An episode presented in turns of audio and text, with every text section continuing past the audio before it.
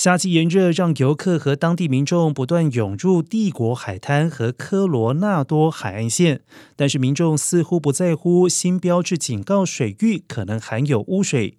官员呼吁民众必须自行负责健康威胁。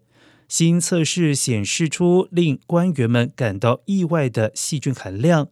帝国滩市长以及县长都呼吁民众远离海边。官员称，细菌存在被认为是大肠杆菌、弧菌和沙门氏菌等病原体。